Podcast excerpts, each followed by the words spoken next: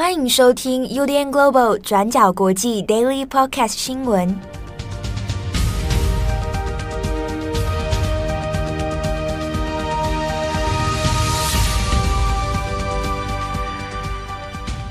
Hello，大家好，欢迎收听 UDN Global 转角国际 Daily Podcast 新闻。我是编辑七号，我是编辑木仪。今天是二零二二年十二月一日，星期四。不知不觉来到二零二二年的最后一个月，没错。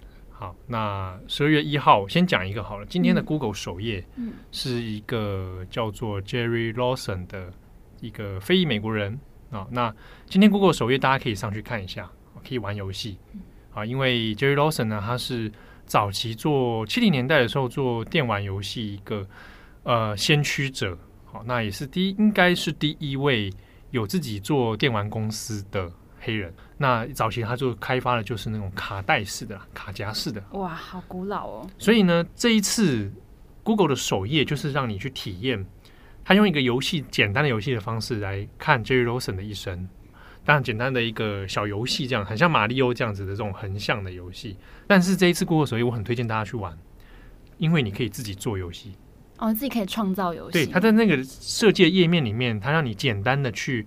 用有点像是画图，像小画家一样，你可以画出路这个路线或者什么，嗯、然后就自己简单做了一个游戏。嗯，他想让你体验说，哦，以前的游戏制作者他的思维那个设计的路径是什么？大家可以来体验看看。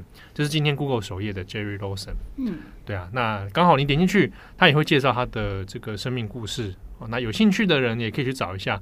Jerry Lawson 在台湾的介绍应该相对比较少，但是呢，他跟整个我们讲全世界的这个电子游戏啊，电玩游戏这个发展，他是一个很重要的人。好，OK，那今天十二月一号的 Daily Podcast 呢，首先我们还是来看一下关于中国前领导人、前国家主席江泽民的訃闻哦，他死去了。对，那在昨天是十一月三十号，那当下呢，我们其实有做了这个快讯 Breaking 跟后来的一个呃訃闻的专题。好，那也跟大家说一下，其实这个每次大家遇到那种副文的时候，都会问说：“哎，那转角是是不是有先准备好这个稿子啊？”啊，通常新闻界都会有一个说法，就是福寿稿。对啊，就是哪些重要人物可能我们会先预备好，尤其是年纪大的。对对对对对，那像比如说英国女王啊，或者之前那个李登辉啊，嗯，哦，大部分媒体都会有福寿稿，嗯，但这是大部分大规模的媒体啦，啊。转角国际以这个四人编制的状态下，而且本周会议也不在。哎，我们小规模、小规模、小规模的极短小的组织里面 啊，我们想准备，其实平常也没时间啊，所以这一次其实也是临时临场才开始写的。好，那在这个訃闻之后呢，先讲一件事情是。他比较特别的是，因为江泽民过去就有几次有人在传说他已经死掉，对对，那都没有，当然都没有官方的讯息嘛。那昨天第一时间实际是收看到外媒的 breaking，哦，其实我是先看到 BBC 通知，嗯、那同一同时间其实新华社也都有发通知了。那他是在十一月三十号的十二点多，那这个因病而去世哦，那就确定他死的时候呢是九十六岁。好，那他是病逝在上海。那这个就是已经官方都是确认的消息了。那随后呢，不久，其实像央视就有变成一个有黑白悼念的一个画面出现哦。那到今天，如果你有在上中国的网站的话，或者使用中国的 A 这个手机 App 啊，你会发现有很多的画面都变成黑白色。比如说，你今天看如果中国的新浪网啊，就全部黑白。那你去看官媒啊、央视啊、人民日报啊这一类的，它就会用黑白来处理。那甚至是有一些像啊，香港港府自己也把那个官网弄成黑白色，结果不小心那个特首李家超的照片也变成黑白色啊，一下一下子大家误以为发生什么事情，嗯啊，后来当然照片也有换掉了。那这样全面黑白，比如说我看微信或者看微博，嗯，真的很多的那个页面哦，就是悼念讯息嘛，然后做成这个全黑白，但其实颜色没有办法辨识之下呢，也蛮形成一个蛮吊诡的一个状态。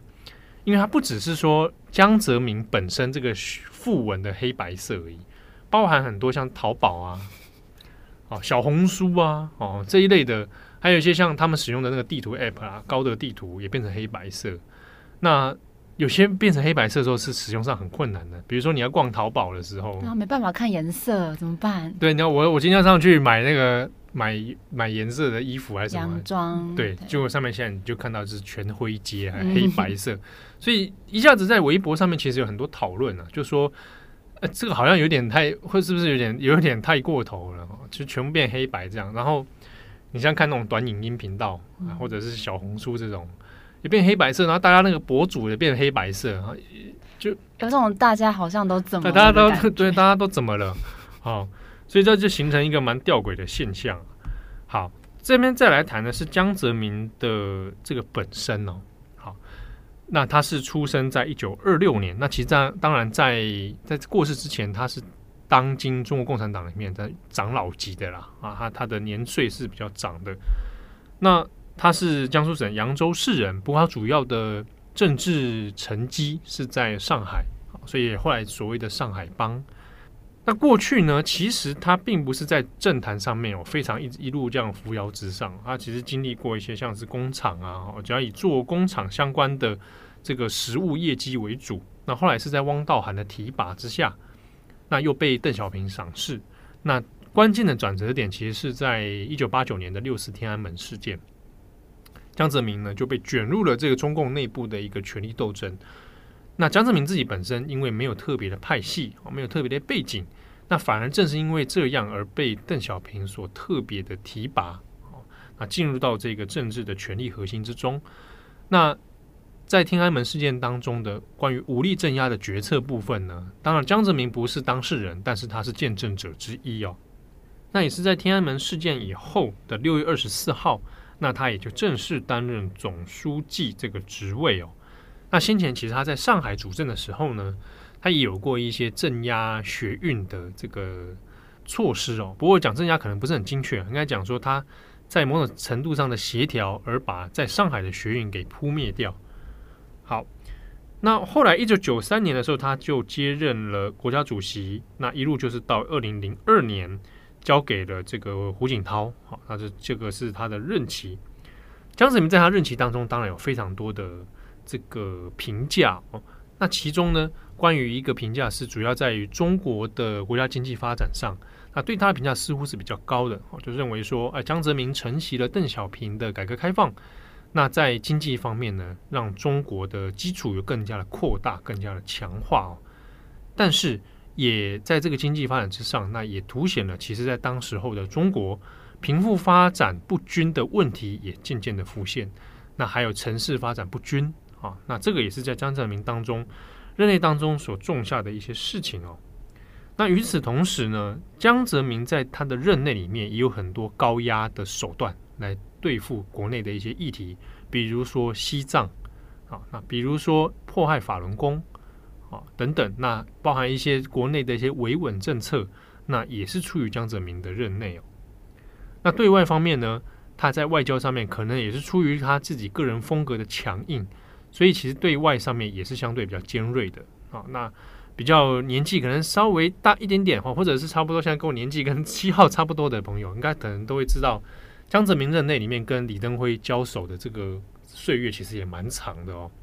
那当中呢，针对两岸关系，其实就很多针锋的相对啊，啊，那也是一度两岸关系呢，从所谓的春暖花开，然后就一路降到冰点啊，那也是在江泽民的任内。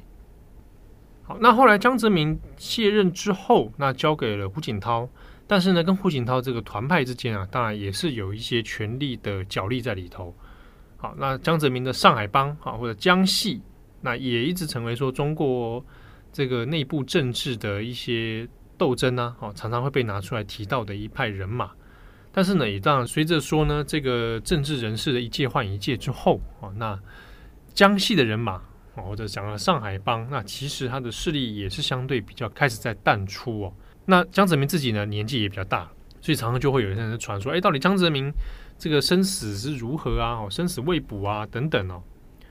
好，那另外呢，我们在转角国际的网站上面，我们有出了关于一个摩蛤文化的一文章，就是因为江泽民长得有点像一个蛤蟆啊，虾蟆啊，蛤蟆这个啊，又加上他这个眼镜，对，所以就是说它有点造型也很很像，所以有人说它戏称它是这个蛤啊，啊，那摩哈就是有摩有膜拜的意思，它其实是有点恶搞嘲讽啊，就拿江泽民当一个那个恶搞的材料。这个这个主要就是跟他过去曾经训斥过香港记者这件事情有关啊。这个事情其实在网络上变成一个迷因之后，它还蛮有名的。嗯，转角国际有把这个相关的的资讯，我们再来统整了一下，我们放在网站上，有兴趣的朋友可以去看。不过这边我们要另外讲的是说，嗯，在江泽民死前或死后，我们谈一下，就是有此一说啊。嗯，在二十大前后的时候，就有听说江泽民已经过世，新闻界也有在传，包含外媒记者啊。那台湾记者我不知道，有些人好像似乎也之前有掌握到一点讯息啊，有人就说。可能会在近期发布，那但是这个说法有很多种，有有一个是说，其实是在十一月十九号前后的时候，江泽民就已经走了啊。那也有人在说是在二十大之前啊。那现在我们看到中国官方的说法是十一月三十号啊。那很多人其实是不相信啊，就是说应该说观长期观察政治中国政治的人可能会觉得这个事情是有一点点蹊跷啊。那当然可能也跟大家各自来。取得的讯息有一点关系哦，好，那这个是有一些风声传出来，那为什么会有这种风声？但多少还是跟中国内部的政治氛围有关哦，那可能是中间有一些顾忌啊，才导致这样的现象。那甚至是说，等到二十大确定召开完毕之后，那习近平的也连任了啊，那个时候就会有人在猜，就是啊，那可能接下来就会宣布江泽民的过世讯息啊，那也果不其然。是在十一月三十号的时候，那就有发生这样的事哦，啊，但不确定，嗯，当然还是会打个问号，我自己也打个问号啊，是不是真的在十一月三十号啊？那这个我没把握，那，但至少官方的说法是这样子。好，那在过世之后呢，也当然因为这几天中国的白纸运动啊，白纸抗争其实是非常的敏感啊，那一下子，当然这个铺天盖地的江泽民的新闻啊，有掩盖掉了某一些。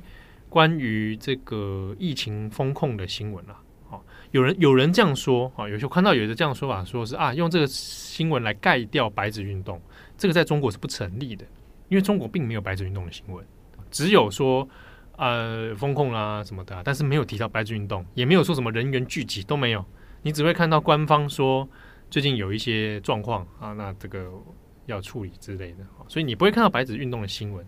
所以也就没有所谓的拿江泽民的新闻盖掉白纸运动的新闻，就这个这个在中国新闻现况上是不成立的。好，但是在这个时间点发生这样的事情，的确也是蛮敏感的。那也有人很多人联想到六四天安门啊，因为有人说，哎，白纸运动它其实是的确是六四天安门以来啊再一次大规模的这个学生运动。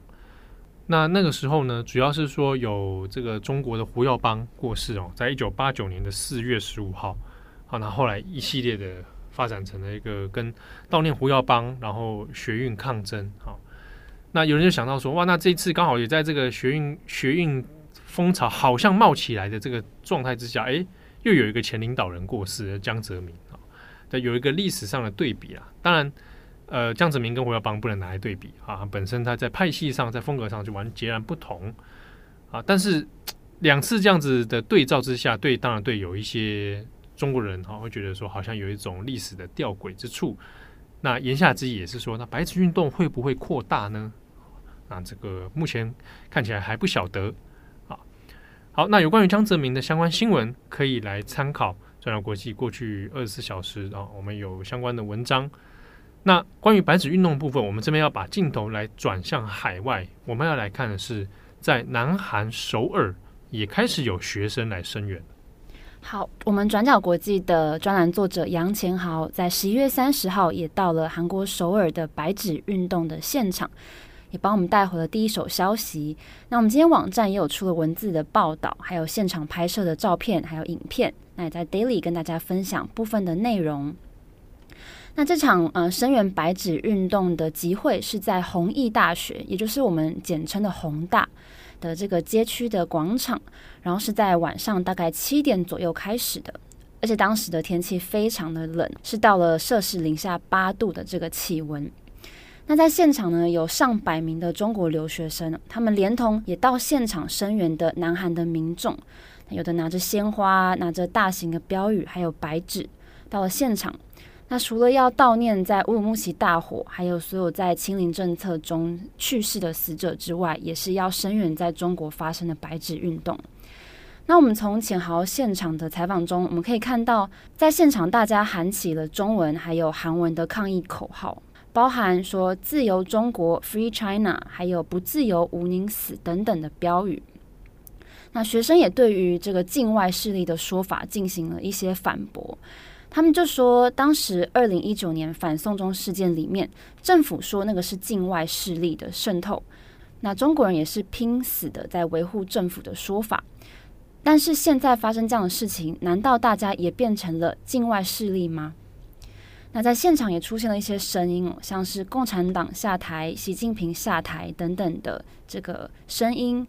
那这些学生也开始传接这个大声公来表达自己的意见。那也有一位南韩的民众，他拿韩国过去的历史事件来同理这次白纸运动的处境。他就说，韩国回忆着五一八光州事件，回忆着六月民主运动等等。那回忆这些人事物的同时，我们不禁怀疑，中国哪时也会有自由的到来呢？那他也说，他们愿意在这条路上奔跑的人一起声援，而且愿意一起串联在一起。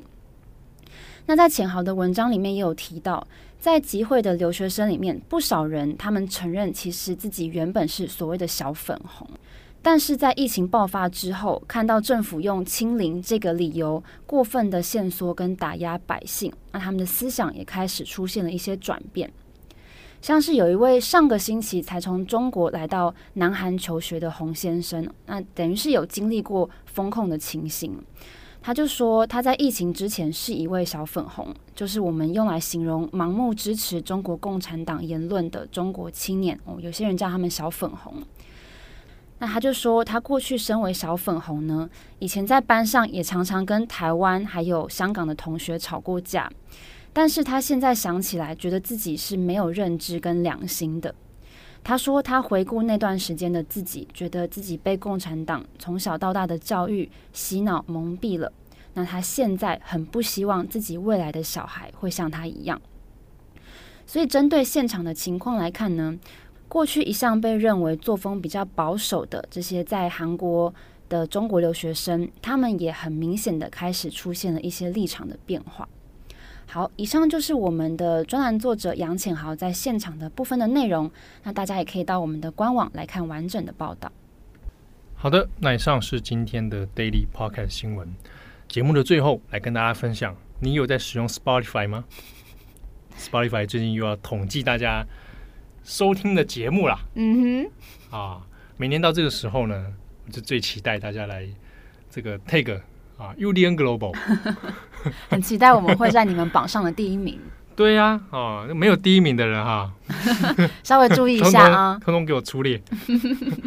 啊，这个很多，因为我们已经有陆续有收到很多听友，他只是会在 IG 上面限动会 take 我们啊。你如果有上面有榜上面有 U 呃 UDN Global 转角国际 Daily Podcast 新闻，或者是重磅广播，对啊，都可以来分享一下。没错，让我们知道一下，让我们知道一下。还我们还有人在听，有啦有啦，很多。对啊，啊还有人可以晒一下你的时数啊。对，对，对，我们这个时数应该不会到，没有办法到时候很长吧？因为好像不是这种很反复听的东西。没有重磅广播很值得反复听啊。哦，这样是不是？对啊。哇，有没有人突破一万小时的？哦哟，如果有的话，拜托贴给我们看。一万小时，一万小时，我我们一集假设一一小时的话。就是一万次啊！听我们一万次，还蛮猛的。那我那我爱你们三万次。好、啊，三万三万可以。怎样？三万不行是不是？很棒很棒。好，所以假设你是用 Spotify 的话呢，欢迎来这个啊截图 跟我们分享。没错。但真的也很谢谢大家支持，而且我有看到，因为有些是 IG 账号，他们也是其实也是 Podcaster，、嗯、我也吓到说、啊、哇，原来你也在听啊！对，我们是同业，同业就是有一些。啊、呃，有些账号我也不晓得，因为原来他是我们听众。嗯，哦，这个这个让我戒慎恐惧。我们在同一条道路上一起努力，真的哦。对，哦，你木仪说的、哦。好，那真的很感谢大家，就是我们会这个戒慎恐惧啊，谦卑再谦卑。对。如果有任对我们节目有任何的想法跟意见，也都可以跟我们说，我们会慢慢努力进步。比如说念错字吗？啊，你说冶金事件吗？哎、欸，我那天做梦，我又梦到自己念错，哎，啊，你会梦到自己念错字、啊？就是“冶金”这个字啊，我真的是 哦，“冶金”这个字现在变成你的梦魇了，现在是我的阴影，很抱歉各位。哇，我没有，我没想到这造成你这么大阴影。但其实我我自己啊，虽然这样听起来好像很顺，有没有？嗯，我也是会有阴影哎，到现在，到现在还是会有啊，会有压力啊，念错字的那种压力。啊，没有，就是说我节目做的不够好。哦，一定会有，就说啊，这东西讲出去，像比如说有没有办法符合大家的期待？嗯，啊，比如说很多人就喜欢说啊，我都我看他有时候 take，就是说我都听这个来掌握全球大小事。哎呦，但实际上其实我们 daily daily 上也没有很多全球大小事，会有一点压力。就是说我也是选了其中几则而已啊。最重大的，对你说最重大吗？这可能也是大家可能嗯关怀的重点不太一样啊，就是说蛮重要的啦。嗯 而且我们也是三不时会收到一些那种这个言论，也是蛮让人惊心的。哦，你是说发表意见的那种言论？对对，哎，有的有的有的，其实我我觉得也不是很很有建设性，有的是他只单纯不喜欢你而已。但有一些是真的，我觉得蛮值得参考的，我们都虚心接受。是是，虽然我做嗯 Podcast 做转角做了几年，应该有六年了，嗯，对啊，心里面还是有时候常常会忐忑。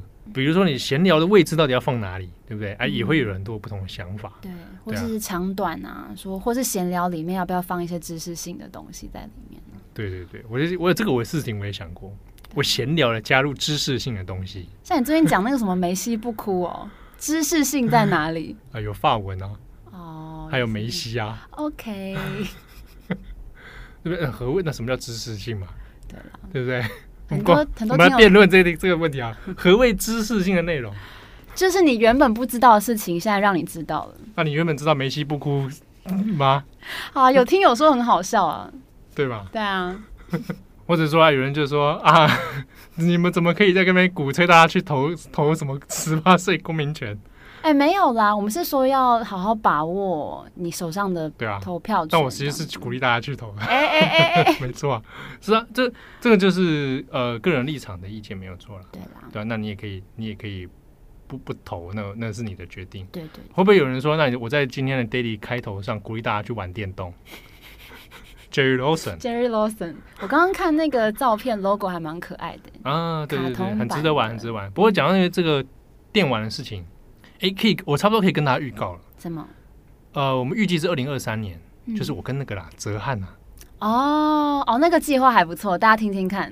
对对对，二零二三年的时候年初啊，嗯、应该理想上会是在过年的时候，就会有一个新的在重磅广播会有一个新的系列单元。嗯，啊，是跟电玩有关。